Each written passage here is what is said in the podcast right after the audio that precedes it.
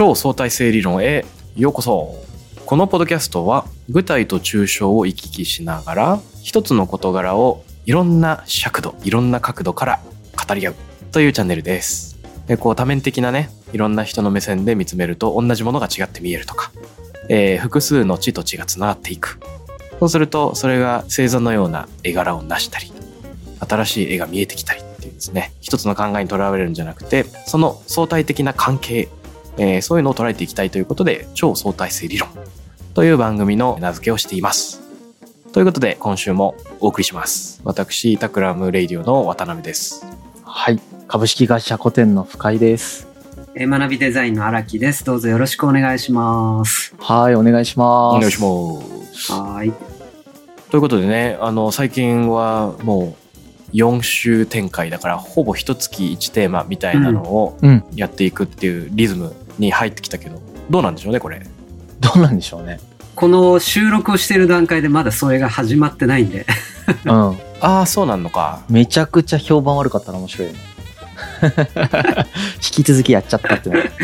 うん。でね、どうなるんでしょうね。最近今コメントで上がってきてるのはあれだねあの寂しさ会のコメントが今ツイッター上では結構上がってきててうん。そうですね。なんかみんなが慌てて裸になり始めた自己開示し始めたみたいな あれは、聞いてる方面白かったのかな？ちょっとよくわからないんだけど。なんか、ね。なんかね結構意外に過去一面白いみたいなコメントしてくれてる人がいてうん。多分今まで真面目になんかいろんなことを参照しながら語ってたのに突然自分語りが始まったっていうなんか意外な展開が、なるほどね。うん、あだから、まず、りゅうちゃんが裸に急になり始めて、なんか脱ぎ始めたみたいなそう、感じで、脱ぎ始めて、で、やばいやばいっつって、変態みたい。俺も脱ぎ始めて、あれ？これ俺も脱がなきゃいけないやつって言って来週に続くという。あのおじさん3人が裸になる謎の番組みたいになってしまいました。ね前もちょっと言ったんですけれども、あの、有志の方がね、結構まとめてくださってる方がいて、面白いまとめがあるんですよね。あの、引用した本をね、まとめてくれてるのと、あとそこからなんか一言みたいなのが 結構引用されているウェブがあって、うんそのね、一言に何が書かれるのかっていうのが 結構面白いんだよね。うん、うん、うん。ああれいいよねあのちょっと内容と関係ないちょっとした発言を引用してるやつでしょ、そうそうそうそう。うんあれたまらないよねああ、わかるわかる。だけど、そこだって。なんか分かってきた分かってきたみたいななんかそういうちょっと本編と関係ないやつねうんちょっと今開いてみようかな。あの、つみぼんさんのうんやつですね。たまりバーっていうやつだけど、例えば、あー、あるあるある、あるある。とかね、引用されてる。わかんないよね、本当に。それは常に不快なのかもしれない。考え方が違いすぎて。でもさ、ちょっとなんか異論を差し挟みたいんだけど。バルコニーにいるのに踊っちゃってる場合とかもあるじゃん。など。ああ、でもあの発言面白かったね。バルコニーで踊る人。うん。うん、あれはすごい。本来踊るべき場でない場所でなんか踊っちゃうみたいなやつね。うん。うん。いやーこうリスナーの人たちと戯れる場があるというのは非常に嬉しいでございますな。そうですね。あ、そうだ。あと、これ放送されてるタイミングいつかわかんないんですけど、あの、うん僕が本をまた1月末ぐらいにおろ。出して、で、偉いねすごいね。マジですごい。あれじゃないですか。3人で、あの、イベントをやるっていうしましょう、しましょう。話で。おやろうってなってたよそうそうそうそう。これがね、ちょっとオミクロンの、あれがね、気になるんだけど、うまくできればいいなって。いけるんじゃねえかな。えちょっとすいません書誌情報お願いしますタイトルとか。えーっとね、タイトルなんだっけ？ちょっと、あれ？ちょっとごめん。えーっと、今調べ、調べていい？おい 次長のタイトル。そんなに手放して考えてもらってるんだ、じゃあ。そんなに手放してあ、るごめん。ちょっと今、テンパった。なんだか忘れた。確か、読書に関する本なんですけど、自分の頭で考えるど、ど、読書なんとか。ちょっとわかんね なんかチェキンさんの本でそういうのあったよね。えな。うん。すごいな。そえ、だってこれ書くの相当なんか、ヒロさん、う。うん。魂かけて書いてなかった。いや、もちろん書くのは魂かけてますよ。すごいな。タイトルやっぱ、まあ、興味ないんだ。面白い。興味ないっつったらもう仲間にね、ちょっと語弊がありすぎるので これ逆に気になるやつだね。こう逆にこれなんて本なんだろうっていう経験作が走るやつだわ、これ。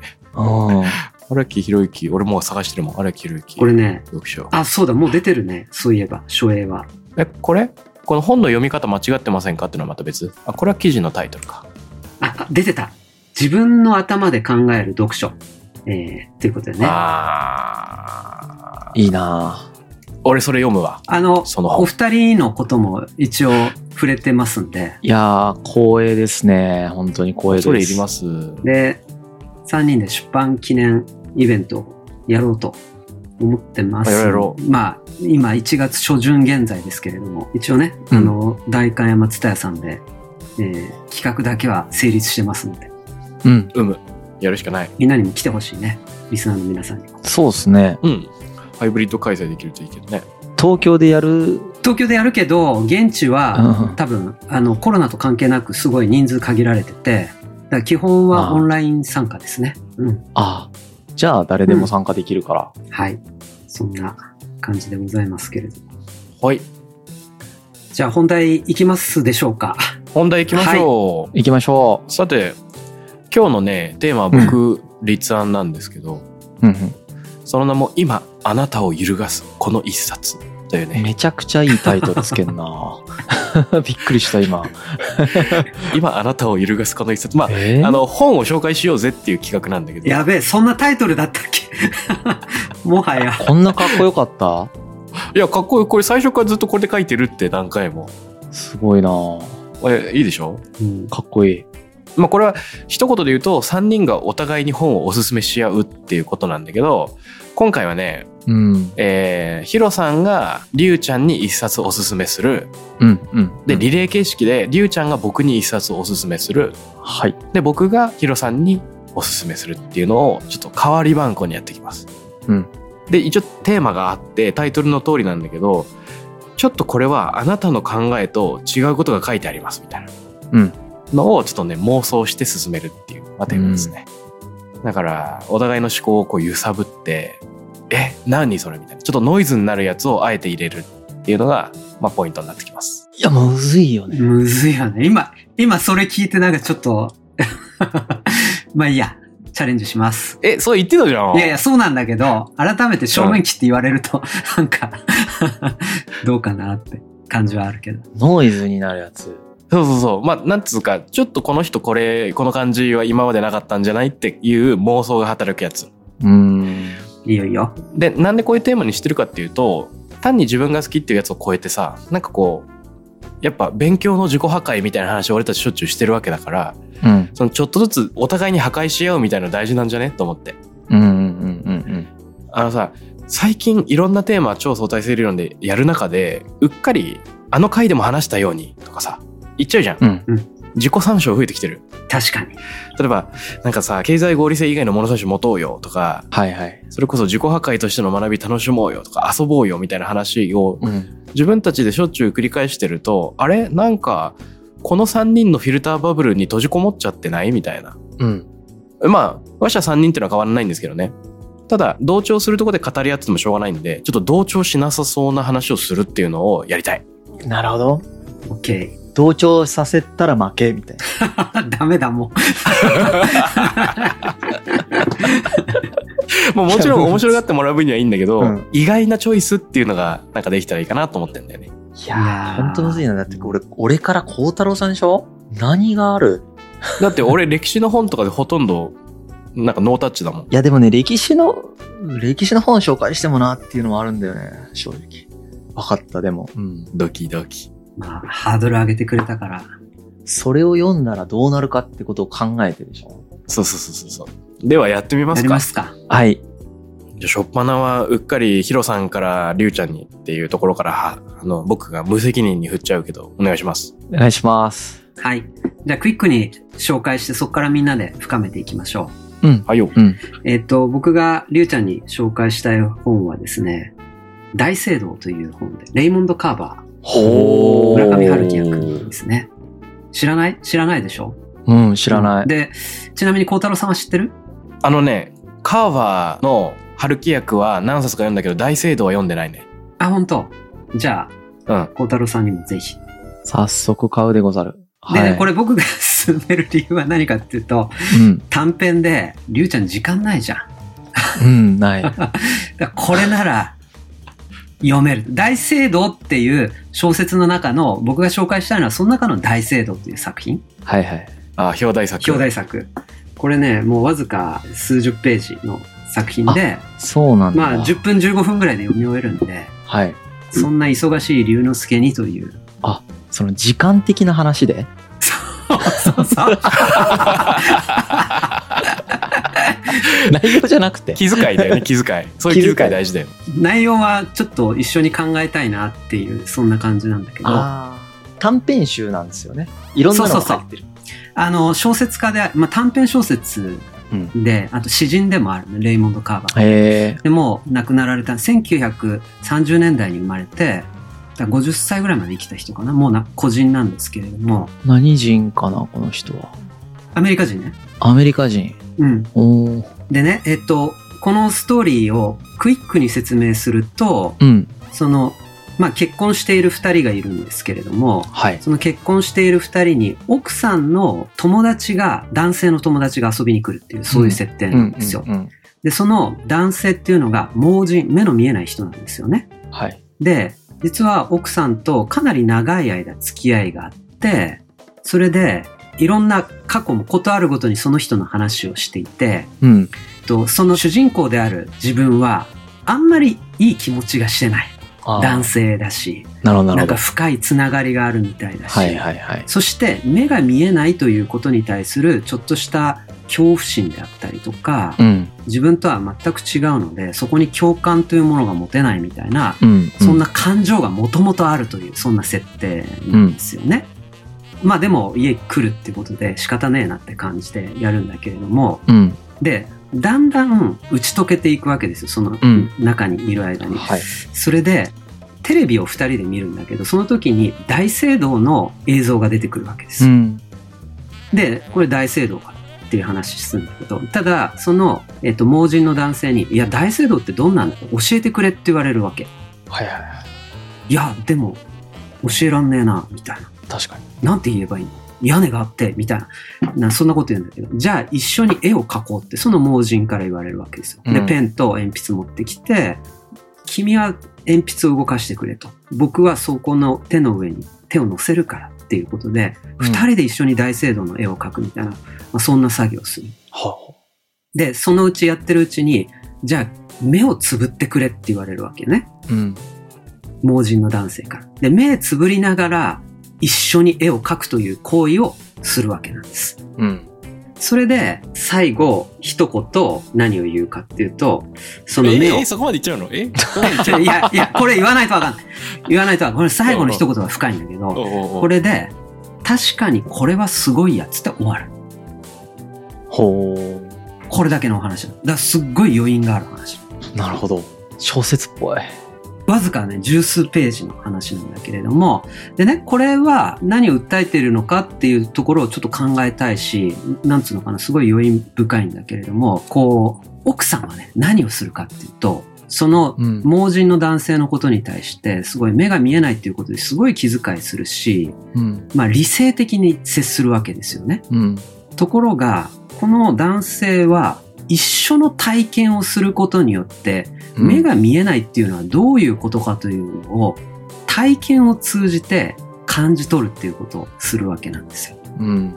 それで一緒に目をつぶりながら絵を描くことにより、まあ多分その人の五感はさらに解放されてって、あ、こんな世の中の見方をしているのかもしれないということを感じて、こいつは確かにすごいやっていう言葉になったんじゃないかなっていうふうに思うわけなんだけれども、うん。だからね、これ結構深い話だなと思っていて、頭で考えてしまうとか、分かった気になってしまうっていうことに対して、うん。その体験を通じて何かそっちの世界に行くっていうことって、実はあんまりしてないなって僕は思ったわけですよ。うん。どっちかっていうと、この奥さんのような理性的に、あ、この人はこういう人でこうこうこうだから、もうちょっと寄り添わなきゃいけない。共感しなくてはならない。はいまあなんかそういう感じになってしまう。ところがこの人は拒否感があったんだけど、一緒の体験をしたことによって一気にその橋を渡ってしまって、そうすると、うん、こう、なんていうのかな、視界が変わったみたいな。まあ、そんな一言だと思うんですよね。うん、すいません、ちょっと念のため確認なんですけど、最後のこいつは確かにすごいやを言ったのは夫の方。夫の方。夫の方で。目をつぶりながら絵を描いて、その中で最後、こいつは確かにすごいやっていう一言で終わる。うん。で、奥さんはそれを見て、あなたたち何してるのって。いや、ちょっと黙ってくれて。っていう、そんな描写なんだよね。ふむ。なるほど。読まないと何とも言えねえな、でもこれ。いや、なんか、あれだね。何がすごかったんだろうね。そうなの。だからこれが何がすごいんだっていう部分が、こう想像をかき立てられるわけで、今まで拒否感があって、共感もできなかったんだけれども、大聖堂っていうことを一緒になんか描いて、その中で、この鉛筆の手触り感とか、紙の質感とか、そして手が乗せられているっていうことを通じて、何かを感じた。うん、でこいつはすごい。この人はこういう世界を毎日見ているのかっていうところに何かを感じたのかもしれない。うん、うんっていうことで。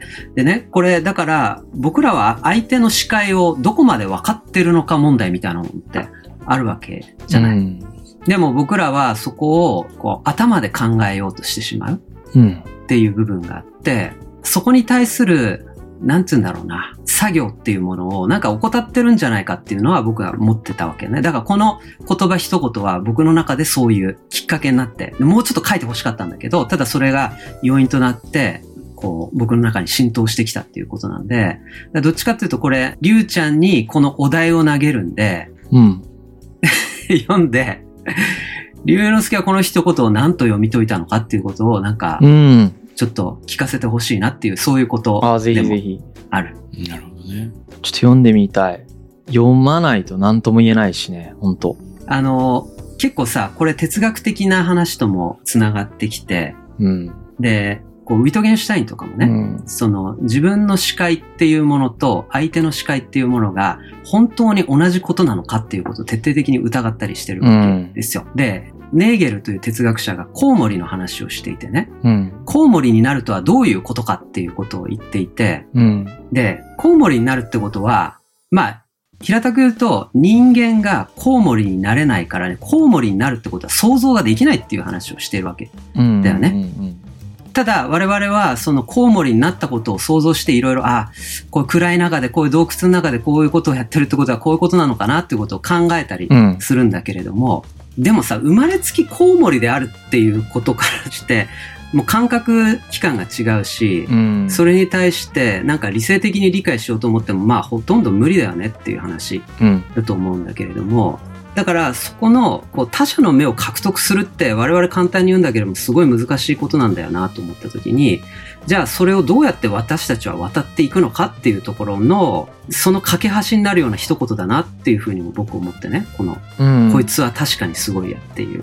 確かにって何で言ったのかがすごい面白いなと思うんだよね。ああそうね。これはすごいじゃないもんね。こいつは確かにすごいやの確かにっていうのがものすごく何かの感情を表してるよね。面白いね。これ原文はね、確かね、It's really something だと思った。それです。うん。小説が終わる。うん、リアリーだったらなおさら、あれ？なるほどね。今、りゅうちゃんがちょっと考えてる間に、うん。いや、もう考えても何も出てこんけどね、これ。読んでないから。あ確かに今、ちょっとググったら英語で原文出てきた。うん、It's really something I said って終わってる。愛なんだね、基本的に。